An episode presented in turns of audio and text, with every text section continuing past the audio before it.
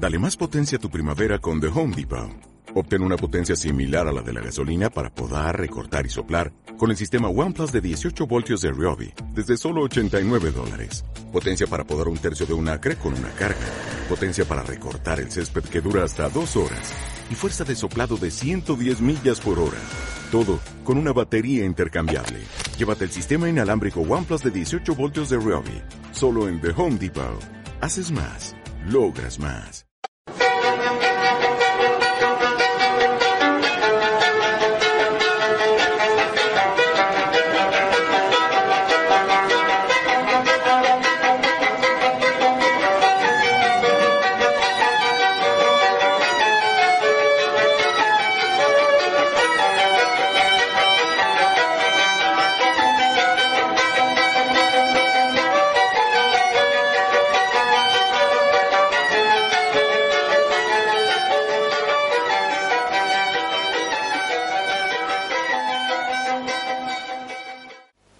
El Señor esté con vosotros.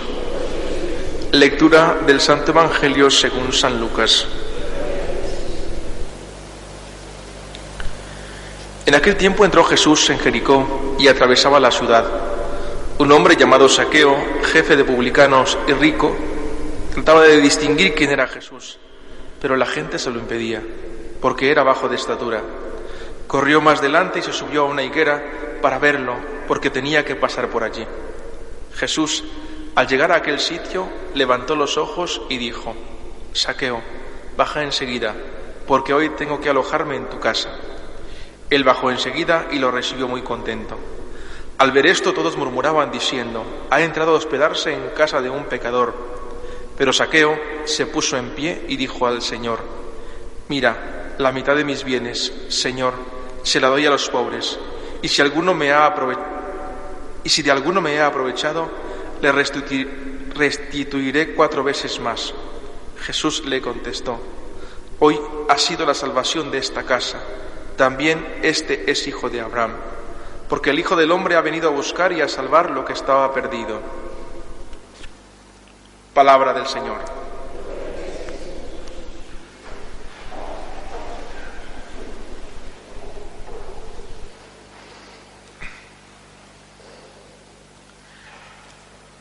En este día que escuchamos esta lectura de este personaje importante del Antiguo Testamento, Eleazar, nos viene a la mente lo que muchísimos hombres eh, fieles a la alianza establecida con Dios, el antiguo pueblo de Israel, tuvieron que pasar o padecer con tal de permanecerse siempre fieles a este compromiso con Dios. Por ejemplo, este hombre, Eleazar, a quien querían obligar a que comiese la carne que estaba prohibida comer para este pueblo y que renuncia a esto, incluso teniendo la posibilidad de engañar a los grandes por medio de sus amigos que le decían, decimos que esto es carne que se puede comer, pero resulta que tú sabes que no se puede comer, mentiríamos. Si tú lo haces, te escapas, escapas de que te maten. Y a pesar de eso, dice él, no, prefiero morir. Porque el Señor sabe, prefiero morir. Prefiero padecer esto. Porque quiero respetarle siempre y en todo momento. Quiero que cuando nos viene a la mente lo que estos hombres hicieron, prefiero padecer, entregarme, cumplir esto por amor a ti, por fidelidad a ti, nos tiene que mover de alguna forma nuestro interior, nuestro corazón. Cuántas cosas pasamos y padecemos y de repente perdemos de vista al mismo Dios. Por ejemplo, ayer, el día de ayer, escuchábamos un pasaje que siempre también tiene mucha relación con estos textos que quiero comentar ahora. El texto de aquel ciego que no podía ver a Jesús, pero que sin embargo sabe que algo está ocurriendo por allí, que algo pasa por ahí. Y le dice a Jesús, quiero verte. El mismo Jesús le pregunta también, ¿tú crees que puede ser algo por ti? Y le dice a Jesús, le dice a aquel ciego, sí, quiero ver. La, sanación viene para este personaje.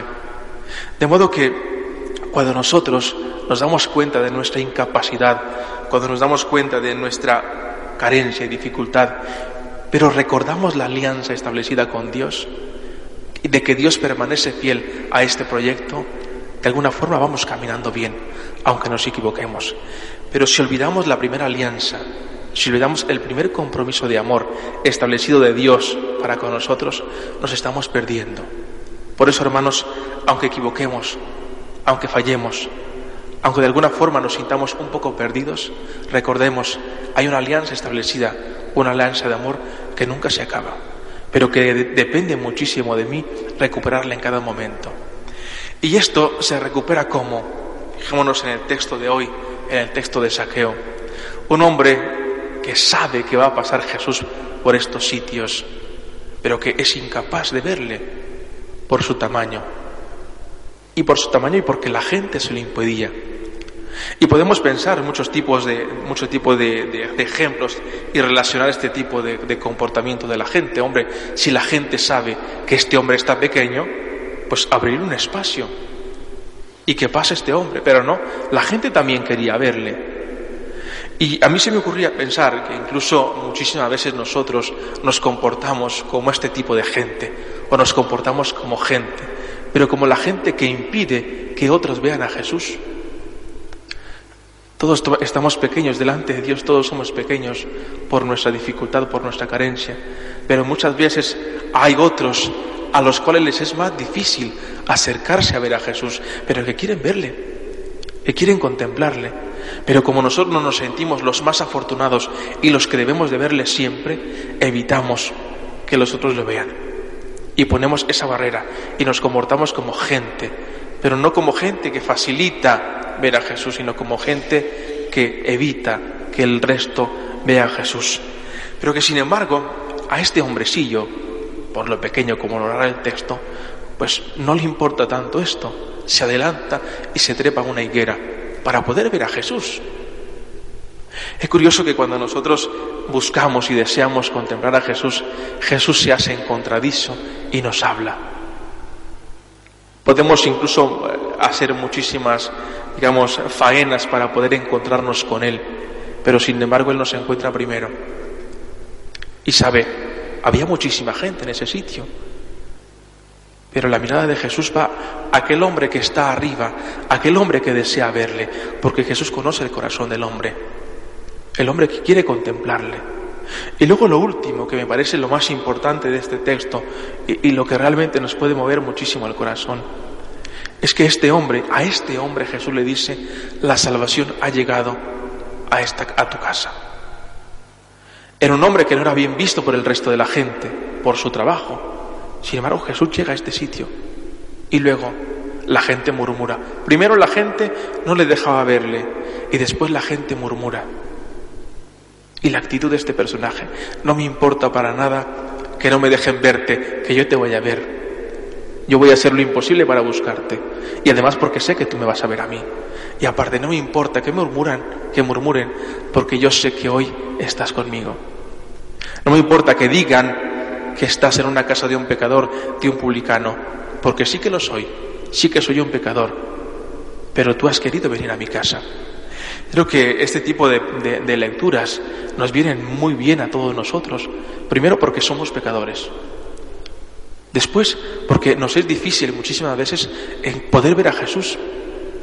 Y después, porque sabemos y tenemos la confianza clara de que Jesús viene y quiere quedarse en nuestra casa. Así como esté, sucia, con trastos, pues quizá un poco arreglada. Porque Él arregla. Porque Él pone orden donde no hay orden.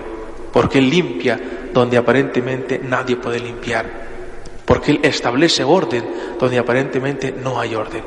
Démosle gracias a Dios, primero, por recordarnos lo importante que es ser fieles, después, por lo importante que es estar alertas, no ser impedimento para que el resto pueda verle, pero también ir a su encuentro corriendo, hacer lo imposible para prepararle una casa, así esté como esté, sucia, desordenada, porque Él pondrá orden donde no lo hay. Nos ponemos de pie.